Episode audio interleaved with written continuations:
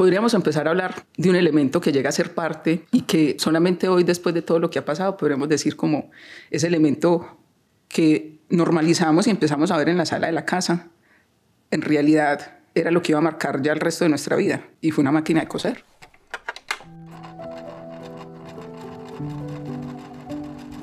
La máquina de coser que un amigo de la familia dijo, bueno, ¿y ustedes qué saben hacer? Pues mi mamá sabía coser. Entonces pueden tener este elemento. Inicialmente en esa máquina lo que se hacía era reformar la ropa que los vecinos nos regalaban y que fuera pues como el, lo que nos sirviera de vestuario. O mi mamá reformaba las tallas, reformaba la talla de, de las grandes para que nos fuera sirviendo a las, a las menores. Todas teníamos que ver algo con esa máquina de coser. Pero terminamos también todas aprendiendo a manejar esa máquina. Existe un artefacto que se puede considerar herramienta y símbolo de la emancipación de las mujeres, es justamente la máquina de coser. Durante el siglo XX, las mujeres tenían oficio en casa confeccionando prendas para sus hijos y esposos. También se convirtió en la llave de la supervivencia y la independencia económica de muchas. Y aunque en esta industria también hay hombres, confeccionar es un oficio que históricamente le pertenece a las mujeres, y como el tejido, la cocina y la tradición oral, coser comienza a ser un oficio que se hereda generacionalmente. Para los hombres en alguna época coser no era una posibilidad, por las creencias de lo masculino, del honor y de todas esas ideas que parecen un mandato divino de lo que se puede hacer y de lo que no. Coser era un pasatiempo femenino, un oficio que al igual que la enfermería, por ejemplo, estaría ocupado en su mayoría por mujeres, y que sería vital para que las mujeres pudieran ejercer su derecho a trabajar. Pues bien, en este episodio vamos a tomar los retazos de una historia fascinante, que en su momento comenzó con una máquina de coser, y que hoy podemos decir que ha logrado impactar la vida de más de 150 familias. Esto es Juntos Construimos País, un podcast de Grupo Éxito en coproducción con Naranja Media, en el que contamos las historias que hay detrás de las personas que todos los días trabajan por Colombia. Bienvenidos.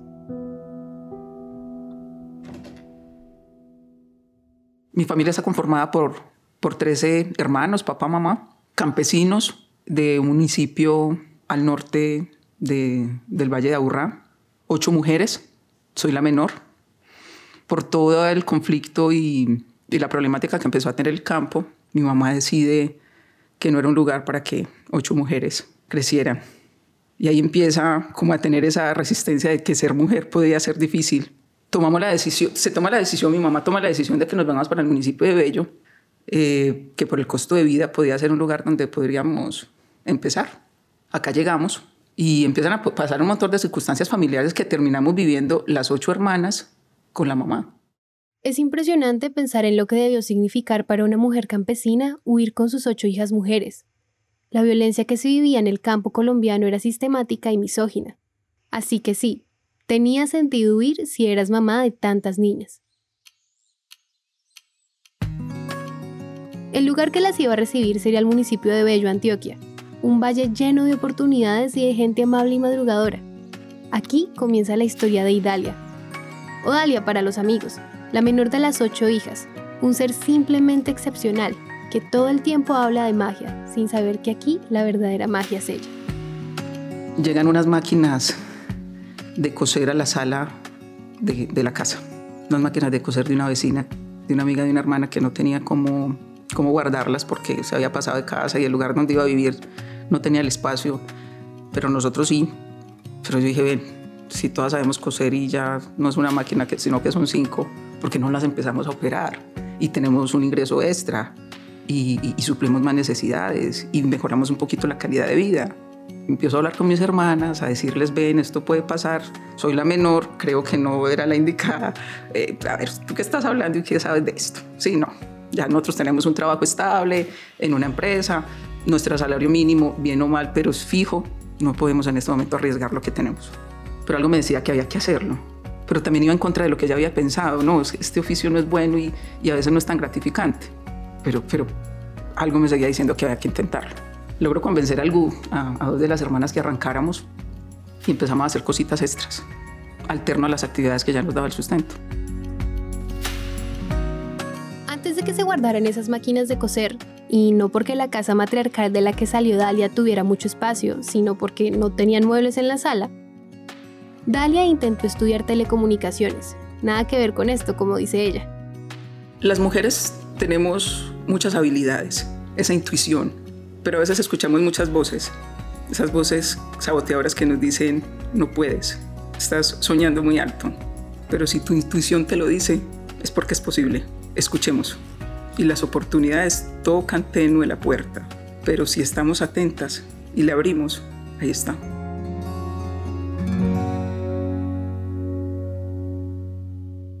Dalia tenía la corazonada, la pulsión y el deseo de hacer algo grande y diferente. No veía solo máquinas de coser guardadas en el espacio de su sala, estaba viendo una oportunidad, una manera de hacer las cosas diferente y de cambiar por completo su historia, y la historia de las mujeres de su familia, la historia de las siguientes generaciones. Pero esa corazonada y deseo de hacer las cosas implicaba también tomar riesgos y decisiones. Cuando llegan esas máquinas de coser a la sala de la casa, convenzo a mis hermanas para que empecemos a operar esas máquinas y a sacarle algún provecho económico. Hablamos con la amiga para que nos las alquilara. Nos alquiló cada máquina a 35 mil pesos mensuales. Está bien, eran cinco máquinas, funcionaban y las empezamos a trabajar en el tiempo extra que nos quedaba del trabajo que teníamos. Yo fui un poco más arriesgada, renuncié y me entregué de lleno a ese proyecto. Empezamos a hacer prendas, pero teníamos una falencia dentro de esas cinco máquinas no estaban las que pegaban el botón y hacían el ojal. Esas máquinas son muy costosas. En toda la cadena de producción que Dalia se había montado en ese momento, donde ella y dos de sus hermanas hacían todo, tenía un pequeño inconveniente. Esas máquinas muy costosas a las que se refiere, en verdad parecen computadoras. Se deben programar, son mucho más grandes y cada una puede costar un promedio de unos 20 a 30 millones de pesos. Y son dos. Una es la que abre los ojales y otra es la que pega los botones. ¿Quién diría que cuando nos abotonamos una camisa, ese semejante acto tan sencillo podría hacerse con una máquina de 20 millones? En pleno 2006, como dice Dalia, les hubiera tocado vender la casa. Encontramos una empresa que nos hacía el favor de prestarnos ese servicio de hacernos esas operaciones que nos faltaba para poderle entregar la producción al cliente y poder que nos pagara. Luego de tener la prenda lista, Dalia se iba hasta Didetexco, que era esa empresa aliada que les prestaba el servicio de las máquinas para hacer botones y ojales. Y aquí sucede quizá el encuentro más afortunado para ella. Y un día esa empresa le trabajaba a los almacenes éxito. Y un día llega el auditor, el revisor de calidad del éxito, y pregunta, ven, estas prendas no son de nosotros, ¿de dónde son o a quién más les estás trabajando? Eh, les cuentan que eran de nosotras, que unas hermanas que estaban emprendiendo, que no tenían esas máquinas y que nos hacían el favor. Y se quedaron con la imagen de que el producto era bonito y que era bueno. Pasan algunas semanas y el éxito por medio de Dietesco propone que, que, hiciéramos una producción. Aunque los productos de Dalia lograron llamar la atención del grupo éxito en ese encuentro casual, no iba a ser tan fácil que un emprendimiento familiar cumpliera con los requisitos que se necesitaban para sacar una producción de grandes volúmenes. Así que en el primer acercamiento para llevar a cabo una producción, la respuesta fue un no. Digamos que no cumplíamos con la normatividad, no teníamos extintores, no teníamos marcadas rutas de evacuación, no teníamos mucha documentación reglamentaria, no teníamos seguridad y salud en el trabajo, no teníamos gestión humana, no, nosotras hacíamos absolutamente todo. Entonces cuando tú entrabas a la casa, lo que había era una sala amplia, no teníamos muebles y por eso fue que esas máquinas pudieron ocupar ese espacio. Entonces eran las cinco máquinas en la sala de la casa. Tenía un balcón amplio donde podíamos almacenar algunos productos como ganchos o cajas que no, que no, no, no sufrieran deterioro. En pocas palabras, el emprendimiento de Dalia no cumplía con el control de calidad para ser parte de los estantes de los almacenes éxito del país. Pero esto no hizo que ella se diera por vencida, todo lo contrario. Comenzó a profesionalizar su emprendimiento al que llamó Confeccionarte. Organizó todo lo requerido por Grupo Éxito y con mucho trabajo y muchas ganas, por fin logra concretarse una primera producción. Estaban las tres habitaciones y había un patio central donde entraba luz natural por unas tejas transparentes. Cuando empezamos a, a operar esas máquinas y a sacar producción, cuando llega el éxito y nos permite desarrollar esa actividad con los recursos que teníamos, eso empieza a tener una transformación mágica, ¿cierto? Entonces, a la sala de la casa ya le cabían unas cuantas máquinas más. En la primera habitación cabían otras máquinas. Las vecinas querían hacer parte de este proyecto. Esas llamaban otras o simplemente venían con su hija. Y empieza a haber un trabajo colaborativo en, en el barrio y el hogar de cuatro personas termina siendo la oportunidad de empleo de 25. Esas 25 personas darían vida a la primera de las muchas producciones que Confeccionarte entregaría al grupo Éxito desde el 2006. Eran tiempos de cambio, y de repente lo que comenzó como un emprendimiento familiar ahora era parte de algo mucho más grande, una empresa que comenzaba a consolidarse. Confeccionarte termina siendo esta empresa que transforma las telas en prendas de vestir, ¿cierto? Y prestamos ese servicio de coser. Mientras que confeccionarte responde a un modelo de negocio donde produce prendas para otras marcas, crearte, que nace también de aquí, viene a ser algo así como el sello propio. Ya no solo iban a producir, ahora también iban a proponer piezas de moda para las distintas marcas. Ahora crearte, que es ese hijo que sale de confeccionarte, que ya nos empieza a acompañar el equipo de diseñadoras, personas extraordinarias con una creatividad increíble, que llegan frescas a enseñarnos, a mostrarnos nuevas cosas, a mostrarnos nuevas formas. Nos da la posibilidad de tener otra organización donde hacemos ese desarrollo de producto, donde leemos las necesidades del cliente, donde le podemos decir, usted lo necesita y nosotros lo tenemos. Y aquí las opciones de crecer son cada vez más grandes. Crearte y confeccionarte funcionan juntas, y en este momento generan más de 150 empleos directos y por lo menos unos 100 empleos indirectos. Entonces en Crearte es donde tenemos nuestra oportunidad de crecimiento, donde actualmente estamos haciendo un, promedio de 50 mil unidades mensuales. Tenemos proyectado un crecimiento de un 20% para este año. Principalmente trabajamos con almacenes éxito. Nuestras prendas de vestir las encuentran en todos los almacenes a nivel nacional bajo las marcas propias de ellos. Nos están dando la confianza de hacer los trabajos colaborativos también con diseñadores importantes nacionales y vemos que en retribución a la oportunidad que también nos están dando, pues hay que trabajar, hacerlo bien, seguirnos apasionando muchísimo con lo que hacemos y que cuando entregamos el producto, ay, vean el amor, vean el amor que, que en todas ese lugar que ustedes ya conocieron se, se, respira. En confeccionarte, estamos en lo nuestro, parchados, disfrutando lo que hacemos, sintiéndonos en una confianza increíble y siendo familia. Las historias de Dalia van y vienen entre risas, pero escucharlas se siente como subir una montaña bien empinada. Dalia y todo el equipo de Confeccionarte van para arriba, y en el medio hay cientos de historias de ese camino que se ha hecho paso a paso.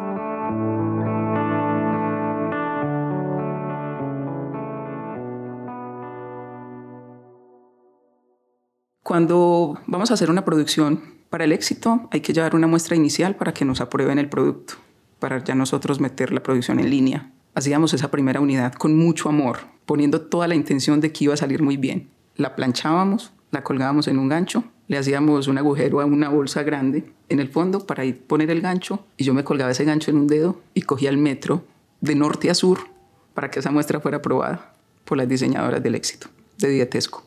Eso lo hice más o menos dos años llevar colgando en, mi dedo la muestra con mucho cuidado para que no se me fuera a arrugar el recorrido y llegara perfecta como había salido de esas manos que la habían transformado y la habían vuelto una prenda de vestir. A los dos años fue que pudimos comprar el primer carro. Recorrer con Dalia los seis pisos que tiene su fábrica en el municipio de Bello hace que uno se sienta o en la fábrica de chocolate o en la casa de la familia Madrigal. Es como un hogar gigante con seis plantas, cada una con un promedio de 50 personas que están trabajando, pero que también la están pasando bueno, donde todos ven a Dalia con el amor y la admiración que hace sentir la gente que se echa pa'lante, que nunca se cree más que nadie, porque ni siquiera siente que eso sea de ella. La empresa es de todos, y esos todos son la gente de la comunidad, que alguna vez la cogió bien a ella y a sus hermanas cuando llegaron huyendo del campo. Ahora tienen que saber que antes de llegar a esta versión de la empresa, eso que empezó en su casa finalmente terminó teniendo forma en una gran bodega industrial. Empiezan a pasar cosas muy maravillosas. Ya éramos 25 personas en la casa, pero ven, hay más personas que se quieren adherir y que vienen a dar lo mejor y que se contagian de lo que aquí está pasando. Magia, ya no cabemos.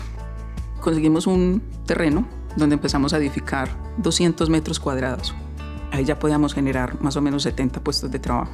Desde mi experiencia personal de hacer empresa, la decisión de, que, de sentir que la empresa no era mía, sino que era de todos los que participábamos y la hacíamos posible, de que toda utilidad se tenía que reinvertir, de que yo debía tener un salario proporcional a la capacidad y a lo que podía aportar a la organización y que si con ese salario yo era capaz de administrar mi economía familiar, iba a ser capaz de administrar también los recursos de una empresa. Y así ha sido siempre. Entonces, con esa utilidad y esa rentabilidad que estábamos teniendo, empezamos a comprar adobes, agujas, cemento, hilos y paralelamente fuimos construyendo también ese lugar propio donde, donde, esa, donde ese proyecto podía seguir creciendo y se podía seguir materializando mucho más. Pero ¿qué les parece si les cuento que cuando ya estuvo listo, estaba para 70 personas, pero ya éramos 100? También nos tuvimos que ir de ahí. Nosotros nos vamos para una bodega industrial, donde finalmente terminamos siendo 180. Y ese lugar anterior que construimos termina siendo los apartamentos y el hogar de, de cuatro hermanas.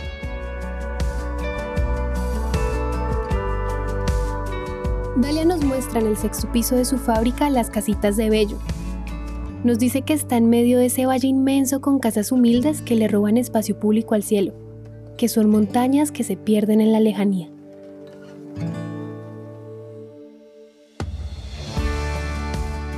Más del 90% se transportan caminando a sus casas. Y el año pasado nos damos cuenta que si bien estábamos impactando positivamente todas las familias que conformaban el equipo de trabajo, seguíamos en deuda con la comunidad que nos recibió y emprendemos el apoyo a esas pequeñas empresas que como la Fabricasa también tienen potencial para crecer. La Fabricasa es el nombre que Dalia le puso a su hogar materno, donde comenzó todo. Y al igual que este lugar, hay muchas casas donde están pasando cosas, donde se están gestando ideas y arrancando proyectos. Yo creo que eso es lo que nos permite complementarnos cuando vemos la diferencia y lo vemos como un potencial o como algo bueno, ahí es donde encontramos como una verdadera transformación y que se pueden hacer cosas increíbles. En confeccionarte, sí, la mayoría somos mujeres, sin desconocer eh, ese gran aporte y, trabajo y apoyo que nos prestan o que nos acompañan o que nos dan también los hombres que, que están en la organización pero teniendo en cuenta esa oportunidad que tenemos en el oficio, que tradicionalmente también ha sido ocupado por mujeres, de poder mermar esa, esa brecha laboral, esta es una labor que nos lo permite. Que vengan cada una de ellas con su historia de vida. Vivimos el mayor tiempo consciente. Tenemos que entrar con toda nuestra problemática, con todas nuestras historias de vida. Y ahí es donde empieza a suceder la magia. Esa magia de las que yo les hablaba. Llegan estas mujeres con sueños, con proyectos, con metas, las historias individuales de todas las personas que hacen parte de Confeccionarte se vuelven un relato colectivo de resiliencia y trabajo duro que caracteriza a los colombianos. Entonces todo comienza a tener un sentido distinto, y por qué no, una nueva conciencia a la hora de pensar en la moda y en la misma sintonía de Dalia de confeccionarte y del éxito. Eso, eso es creer para crear. Son manos que transforman nosotros todo el tiempo repetimos que creer, creer para crear. Entonces, mira, yo siempre lo he llamado que, sucede magia. Yo llego a esas instalaciones y cuando a veces miro hacia arriba y miro seis pisos y que en cada piso hay un promedio de 40, 50 personas que cada una de ellas tiene un propósito distinto a madrugar a trabajar, sino a lo que puede transformar después, a mí me da el vacío y esa sensación de un poco de adrenalina y de ganas de, hacerlo y que, y que, se disfrute. yo eso me lo gozo mucho todos los días. Dalia es una soñadora, es una empresaria. Y como la aguja redonda que se utiliza para coser en una máquina, Dalia no solo bailando su historia, creó algo tan grande que permite que otros puedan hilar la suya. Va construyendo país. Eso es magia. Cuando llegas allá a ver una prenda de vestir y el día que logremos comprar la conciencia de decir, yo no estoy comprando una prenda de vestir, yo estoy apoyando, estoy siendo empático con los proyectos de vida de todas las personas, en su mayoría mujeres que estuvieron detrás para que esta prenda exista hoy. Esto es Juntos Construimos País, un podcast de Grupo Éxito en coproducción con Naranja Media. Este episodio fue escrito y producido por Julieta Yure y editado por Andrés Guevara, musicalizado por Juan Diego Bernal. Si te gustó este episodio, te invitamos a seguirnos en Apple Podcast y en Spotify y dejarnos una reseña de 5 estrellas. Mi nombre es Valentina Barbosa. Nos escuchamos en el siguiente episodio.